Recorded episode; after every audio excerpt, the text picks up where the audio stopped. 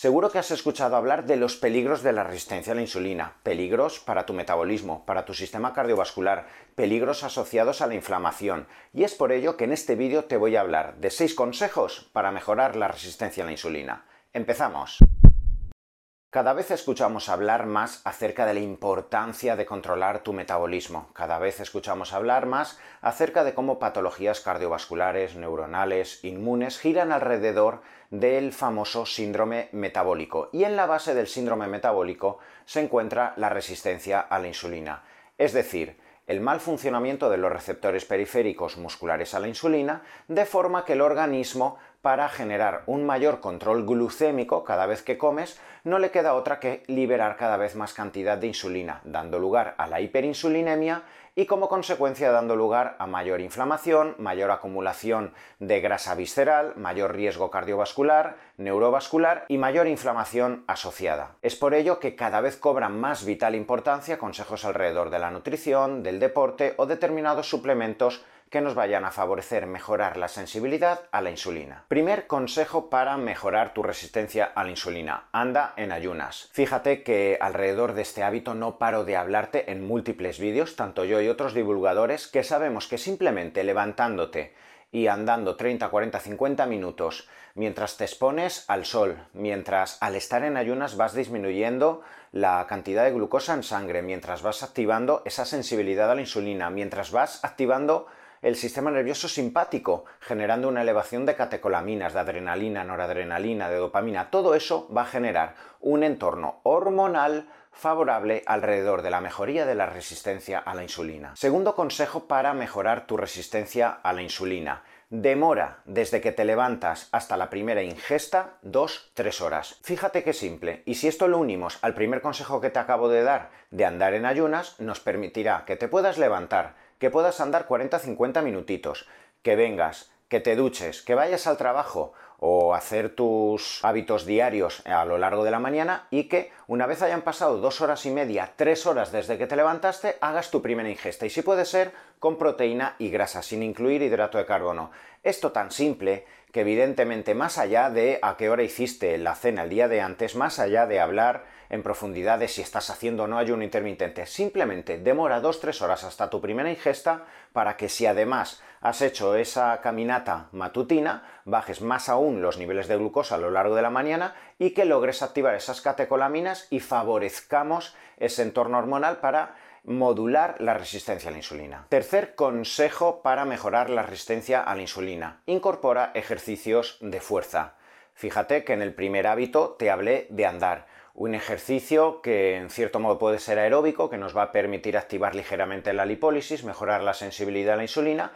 pero que tengas bien claro que a medio largo plazo una de las fórmulas más eficientes para mejorar tu resistencia a la insulina es promocionar la fuerza, los ejercicios de hipertrofia y que en cierto modo luches contra la sarcopenia con la pérdida de masa muscular asociada al paso de los años, recuperes masa muscular, que tu masa muscular tenga por tanto más receptores a la insulina y que como consecuencia tu páncreas ya no tenga que liberar tanta insulina y que la insulina además no impacte en los adipocitos, sino que vaya a los receptores de los músculos. Es por ello que una de las mejores herramientas que a medio largo plazo en hombres y mujeres a partir de los 40 años nos va a permitir luchar contra la resistencia a la insulina son los ejercicios de fuerza. Cuarta herramienta que te va a favorecer luchar contra tu resistencia a la insulina. Balancea de forma correcta los hidratos de carbono. ¿Y con esto qué te quiero decir? Que no seamos tan reduccionistas de decir, como el hidrato de carbono es el que eleva la glucosa, los voy a eliminar de por vida y así ya mi páncreas nunca liberará insulina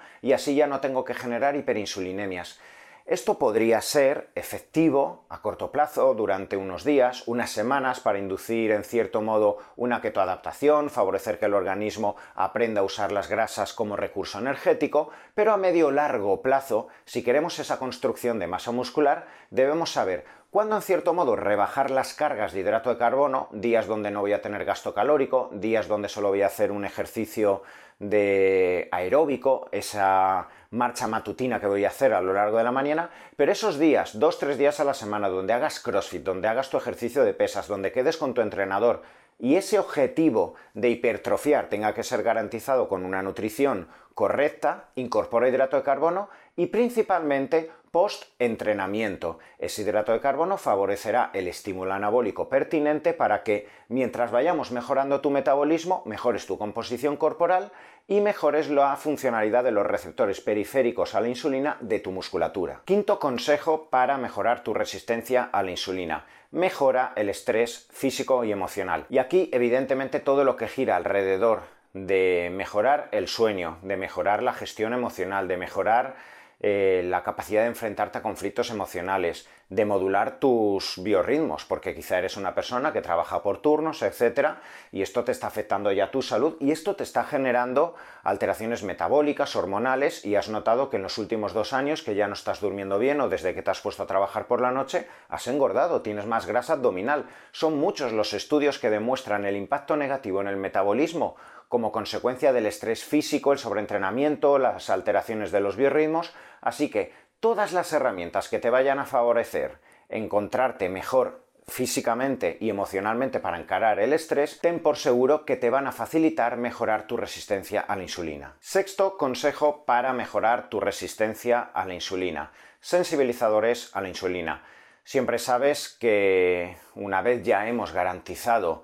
que los hábitos nutricionales, el deporte, la gestión del estrés ya están integrados dentro de tu vida, es cuando podemos hablar de determinados suplementos que quizá ya son la guinda del pastel para mejorar determinada patología. Y aquí sensibilizadores a la insulina, cuando está garantizado el deporte, la nutrición, etc., pueden coadyuvar de forma perfecta para mejorar la funcionalidad de esos receptores periféricos a la insulina. Pueden ser sensibilizadores a la insulina tan simples como la canela en polvo, que puedes agregar a tus comidas, el vinagre de sidra de manzana, pero podríamos usar principios activos que van ya dirigidos exclusivamente a mejorar la funcionalidad de los receptores periféricos a la insulina, como sería la berberina, que quizás es el principio activo que más me gusta usar, ya sabes que es un principio activo muy similar a la metformina y que va a impactar directamente en la funcionalidad de los receptores periféricos a la insulina, el ácido alfa-lipoico, que sobre todo cuando vayas a andar por la mañana o cuando vayas a hacer ejercicios de alta intensidad, a razón de 200-400 miligramos media horita antes del ejercicio, va a facilitarte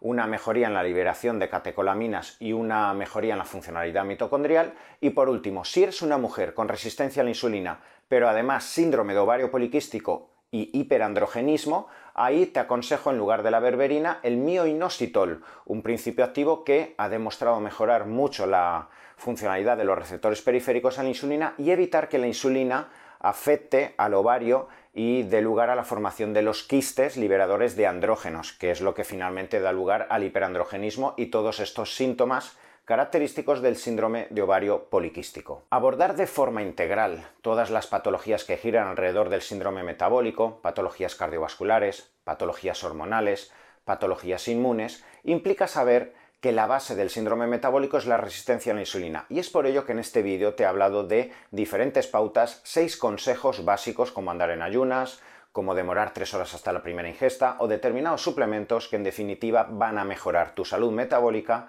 y tu resistencia a la insulina actual.